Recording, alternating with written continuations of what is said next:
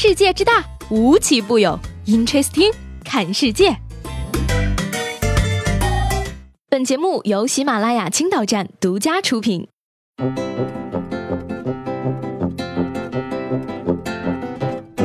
Hello，各位好，欢迎收听本期的 Interesting，我是西贝。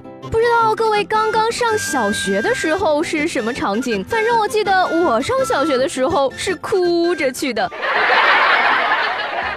而浙江一所小学今年的新生中呢，有个小朋友每天一走到校门口就哭闹，问他原因呢，给出的理由是之前读的幼儿园才是自己的学校，其他都是冒牌的。于是校长就说了，那以后我们学校就叫幼儿园了，你可以在你的课本作业本上写上幼儿园。孩子这才走进学校，网友纷纷表示说，这要是在我们那个年代，屁股都会被打开花哟。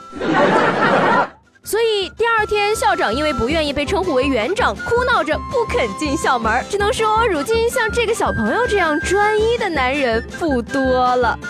专一的男人呢？这儿还有一个。近日呢，南京秦淮警方侦破一起网上倒卖公民信息的案件。而当民警冲进嫌疑人住处的时候，他还在不急不慢地打着王者农药，连头都没有抬一下。民警立即对他进行了抓捕，但他却提出要求说：“让我打完这局游戏进去了就打不到了，不然你们抓到我，我什么都不会说的。”嘿。于是呢，警察叔叔默默地拿起了他的手机，开了一局，在他面前放着，老实交代，不然挂机给你挂到青铜。当然了，警察叔叔肯定没有我这么腹黑呢。不过试问谁不想遇到这样不坑全队的队友呢？感动中国好队友，那些说家里着火的有什么资格挂机？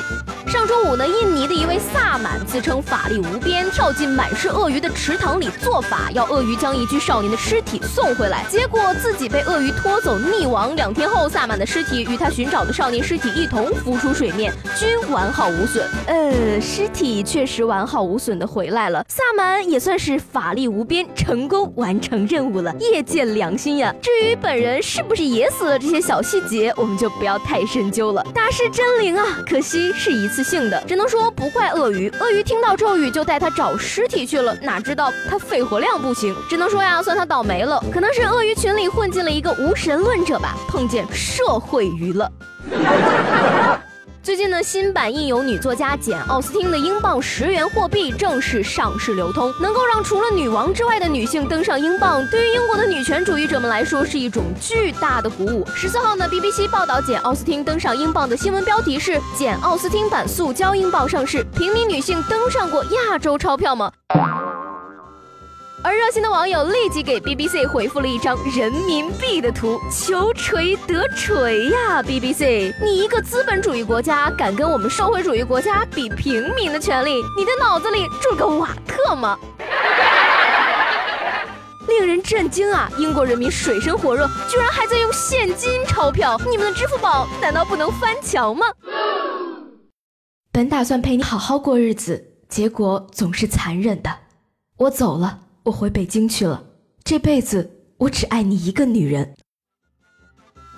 武汉的某户人家失窃，却在家中发现了这封蹊跷的求爱信。而小偷被捕后称呢，说想让男主人看到后，以为有小三介入婚姻，让对方以为这是家丑，而选择不报警。你又不是个演员，别设计这些情节了好吗？你这是咋想的呀？大姐就算为了证明清白，也得报警啊。所以说呢，姐姐妹妹们记住了，如果一个男人对你说他一生只爱你一个人，那么他绝对偷了你的钱呀。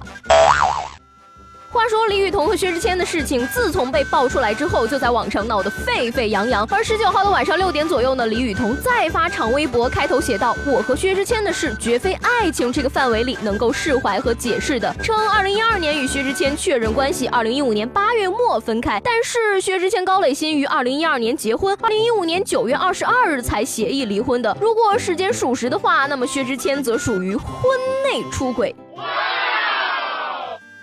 李雨桐回复总结说：第一，钱我没有多拿，都有转账截图，要不要看？我真爱他，他也真骗我。第二，薛之谦可以不还钱，但是请捐出来，反正不能留给他过日子用。第三，没有回应不是因为没有实锤，而是因为昨天是九一八。第四，没买水军不是炒作，如果有污蔑诽谤的，就等着收律师函吧。第五，最后告知网友们，请不要爱上渣男。如今啊，大家连小三儿都不骂不追究了，全在怼渣男。所以说，为什么我们要学好好语文呀？别跟文化人撕。小姐姐表达清楚，有理有据，语言得体，只靠行文就能圈粉。建议编入娱乐圈撕概论一教材，为娱乐圈后辈提供借鉴与指导。